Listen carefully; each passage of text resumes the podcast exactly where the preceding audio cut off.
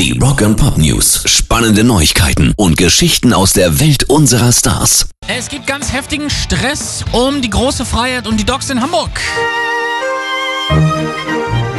Veranstalter wie FKP Scorpio wollen nicht mehr mit den Locations zusammenarbeiten. Der Grund? In Infokästen und an Stellwänden vor beiden Venues sind Flugblätter und Protestplakate mit Inhalten aufgetaucht, die die Corona-Pandemie leugnen oder relativieren. Unklar ist, ob diese von den Clubs selbst aufgehängt oder nur toleriert wurden. FKP bittet in seinem Brief auch um Stellungnahme der Locations. Bis gestern Nachmittag haben Docs und auch Große Freiheit 36 darauf gar nicht reagiert.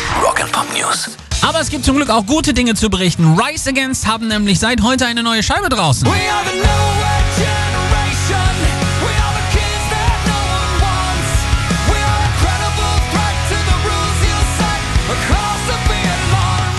alarmed. No Way Generation ist der Vorbote aufs neue gleichnamige Album, das am 4. Juni rauskommt. Die Jungs sind auch diesmal wie immer sehr politisch unterwegs.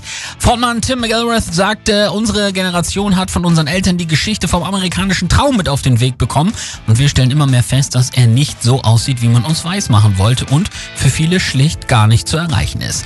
No Way Generation ist natürlich Pandemie und Trump geprägt, aber es ist auch musikalisch wieder voll im Aggressive Punk zu Hause und das hören wir uns natürlich direkt an. Hier sind Rise Against, heute frisch rausgekommen. Hier ist Nowhere Generation.